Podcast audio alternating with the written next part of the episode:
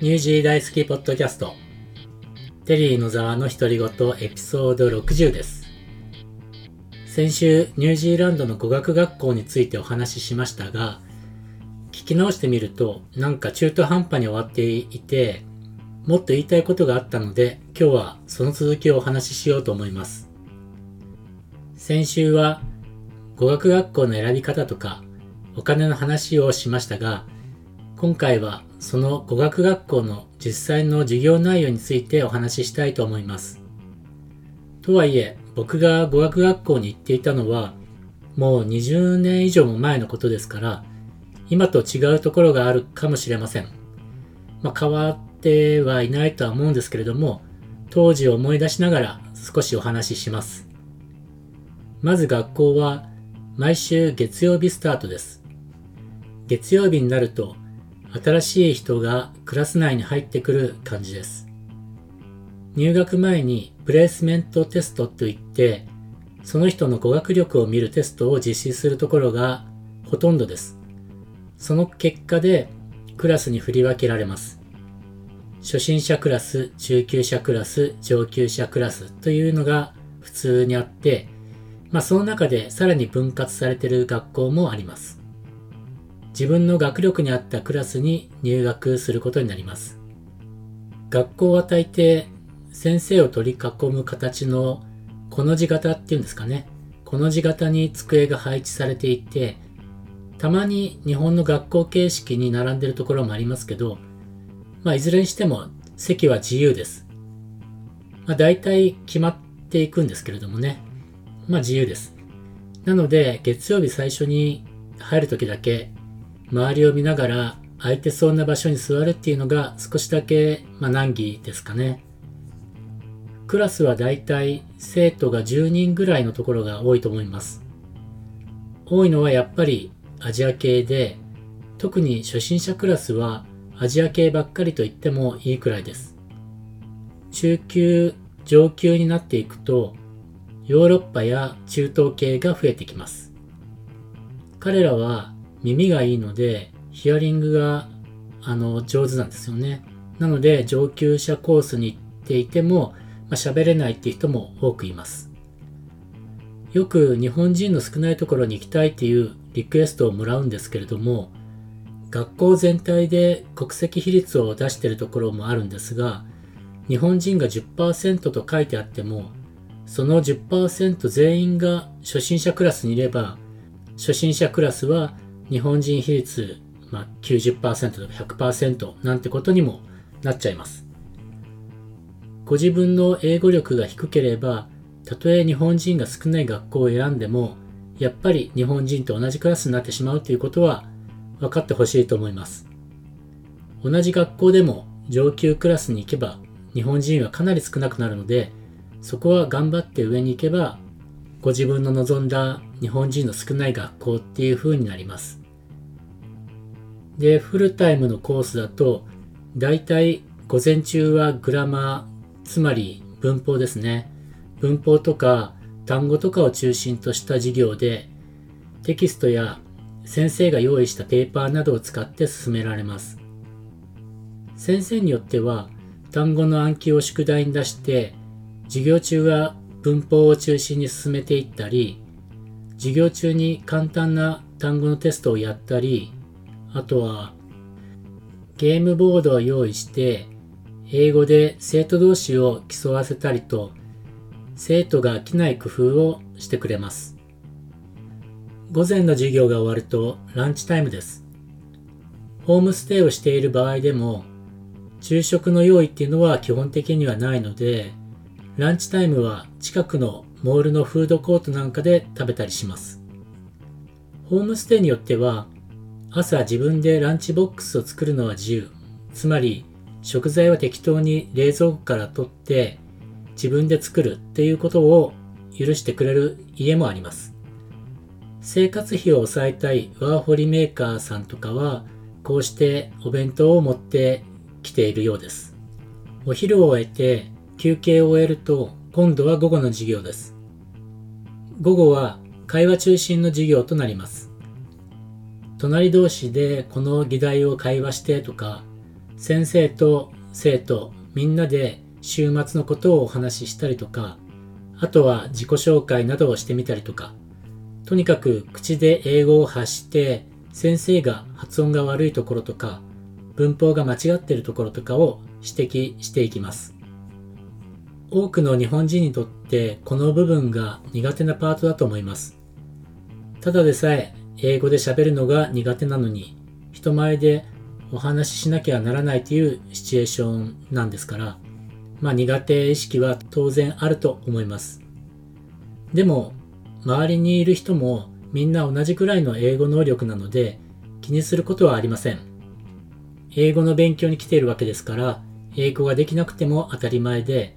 デタラメでもいいので、どんどんお話ししないと、先生の指導を受けられないので、授業料がもったいないです。恥ずかしがらずにどんどん会話しましょう。こういうところは、中国人、まあ主語が大きいですけど、中国人とか韓国人の若い子はどんどん喋ります。文法なんてめちゃくちゃです。下手すりゃ単語も合ってないです。それでもどんどん喋って相手に分からせようとしてきます。その圧倒的な圧力を持ってなんだか勝ち誇ったような顔で喋ってきます。でもそれくらいでちょうどいいんだと思います。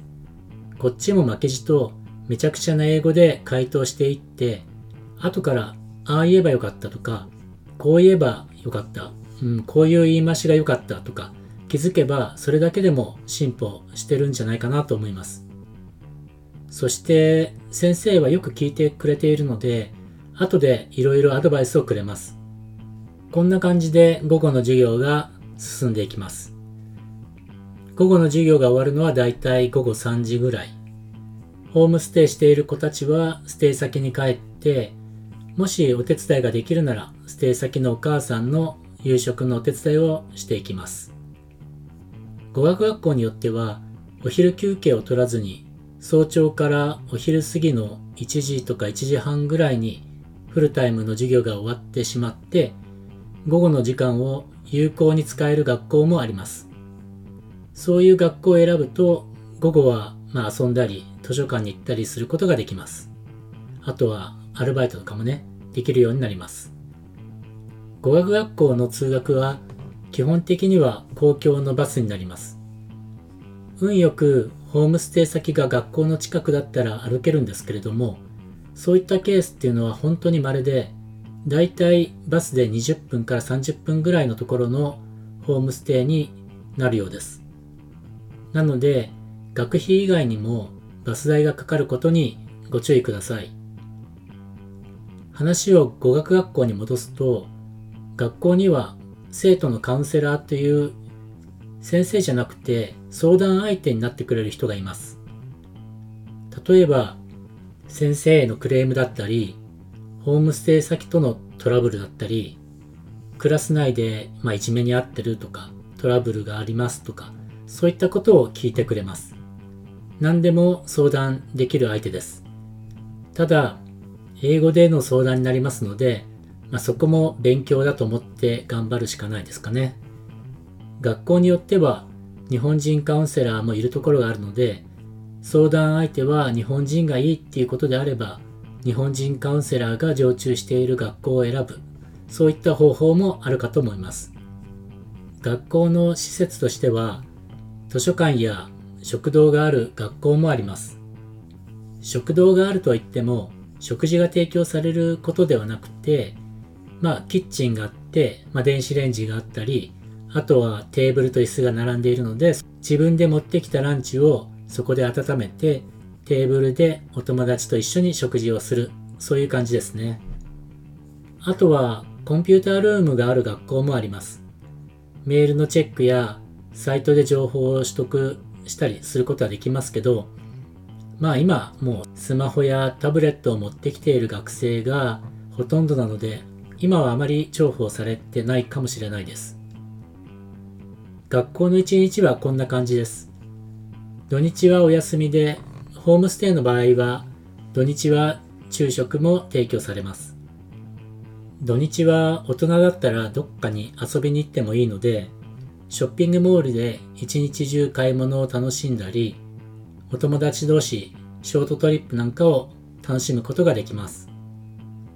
学校が用意するアクティビティなんかも参加するのもいいかもしれません。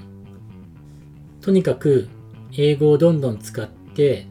楽しみながら英語を取得してほしいです。まあ、いかがでしたでしょうか？英語学校のことがぼんやりとでも分かってもらえたら嬉しいです。英語学校選びから入学手続き代行、そして渡航後のサポートっていうのはニュージー大好き社が全て無料で対応していますのでお気軽にお申し付けください。年末年始は大変混み合います。日本とニュージーランドの気温が大体同じぐらいの秋とか春に来られるのも